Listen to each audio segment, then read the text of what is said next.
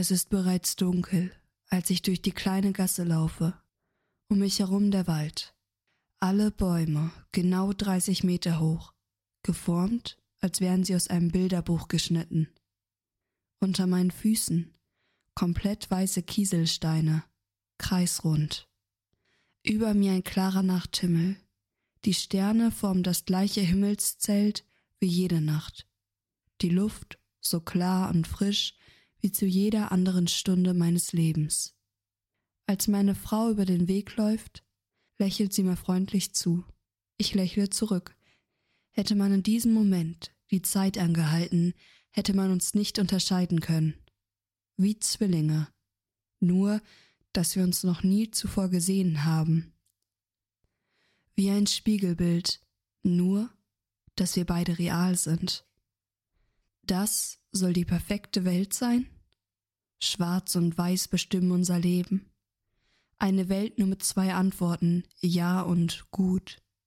Die Welt ist zu einer Scheibe geworden, ohne Ecken und Kanten, glatt gestampft von denen, die das Sagen haben, die über uns verfügen.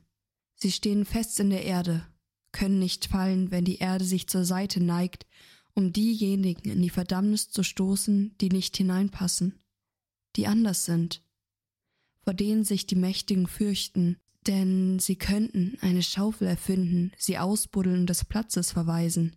Sie könnten die Erde an Fäden an dem Himmel aufhängen, so dass keiner mehr befürchten muss, hinunterzufallen. Sie könnten einen Motor erfinden, der die Erde antreibt, sich bis in die Unendlichkeit zu drehen. Sie könnten Grenzen sprengen, die die Menschen trennen.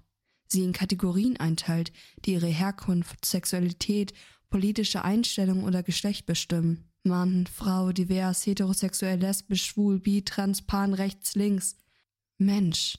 Es könnte zur Akzeptanz und Freiheit kommen. Schlimme Aussichten. Die Mächtigen müssen ihre Spiegel abnehmen und der Welt ihr wahres Gesicht zeigen. Und das Schlimmste? Man wird sie nicht dem Tod überlassen, sondern sie akzeptieren, weil sie anders sind. Die Welt wird bunter, und auch die, die dagegen sind, nehmen ihren Platz ein und werden ein kräftiges Gelb, sichtbar für alle.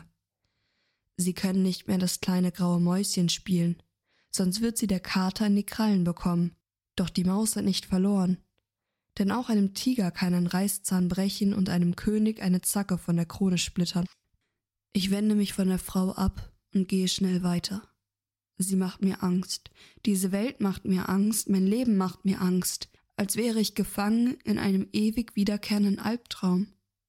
Als ich über den perfekten Weg laufe, die perfekten Bäume sich über mir aufbäumen, die perfekten Sterne mir den Weg zeigen, beginnen in mir die Tränen aufzusteigen. Doch sie werden aufgehalten, verlassen meinen Körper nicht. Ich sehe glücklich aus, obwohl ich innerlich zerbreche. Denn ich muss ja perfekt sein. Ich nehme mir vor, eine Möglichkeit zu finden, diese Welt zu retten eine Schaufel oder ein Motor zu erfinden, Fäden zu sammeln oder Grenzen zu sprengen. Doch in einer so sterilen Welt fehlt es einem an Eindrücken, die meinen Geist schweben lassen und Ideen vorantreiben. Fernab von jeglicher Fantasie, Ideen und Übernatürlichem stolpert mein lebloser Körper über die Erde. Das Einzige, was ihn hält, ist die Anziehungskraft. Sonst würde er im ewigen Universum verloren sein. Und so wird die Erde immer existieren, solange die Vernunft herrscht und alle Gnome, Trolle und Feen von unseren Gedanken fernhält. Die Vernunft zu besiegen ist schwierig. Es kann kein Troll zur Hilfe eilen und sie unter seinem geschmiedeten Hammer zerquetschen, wenn man nicht dran glauben kann. Doch die Fantasielosigkeit schützt auch. Teufel und Albträume bleiben fern können uns nicht mehr mit ihren toten Augen in den Bann reißen. Sirenen können niemanden mehr in den Tod reißen. Zuerst veröden ihre Stimmbänder, dann sinkt ihr lebloser Körper hinunter in das endlose Meer, nimmt Platz zwischen Loch Ness und dem Thron vom gefallenen König. Fantasie. Gut oder böse. Schwarz oder weiß. Held oder Bösewicht glücklich bis ans Lebensende oder dem Erdboden gleichgemacht. Wer bin ich? Und ich entscheide mich für alles, Ich suche durch das Böse das Gute, werde als Bösewicht zum Helden und werde glücklich sterben. Plötzlich sprudeln die Ideen nur so aus mir. Die ganze Nacht sitze ich dort, denke, plane und zeichne. Nur um als die Sonne aufgeht, glücklich über meinen Gedanken in einen tiefen Schlaf zu fallen. Doch als ich aufwache, sind alle Pläne weg. All meine Gedanken wurden mir gestohlen und meine Fantasie ist fort. Mein Atem verliert seinen ewigen Rhythmus. Mein Herz wird zerschlagen, meine Augen werden geflutet. Plötzlich ist es dunkel geworden. Kälte breitet sich aus. Es fühlt sich an, als würde ich sterben. Doch ich bin nur gescheitert.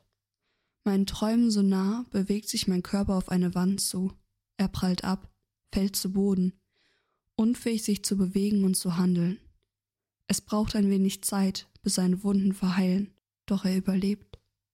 Das Scheitern hat ihn zurückgezehrt in die Realität, doch mein Geist ist weg, weggetragen von dem kalten Wind, in welchem der Traum einer besseren Zukunft noch zu erkennen ist. Der Wind flüstert ihm ins Ohr Geh nicht fort, ich bringe dich an einen besseren Ort. Er geistert nur noch durch die Welt, die rosarote Brille vor den Augen, in der Hoffnung, alles würde schon besser werden, doch merkt nicht, dass er schon längst versagt hat. Mein Körper ist zu einer leeren Hülle geworden. Doch irgendwann wird es besser. Dann, wenn der Geist dem Wind nicht mehr traut, sich löst und die Vergangenheit hinter sich lässt. Wenn er sich wieder traut, ein weiteres Mal vor einer Wand zu landen, dann ist der Mensch wieder Mensch. Oder er zerbricht für immer eine leere Hülle, ohne Träume, ohne Wünsche, zum ewigen Scheitern verurteilt. Eine Träne rollt über meine Wange. Es ist doch noch nichts verloren. Dieses Scheitern ist erst der Anfang.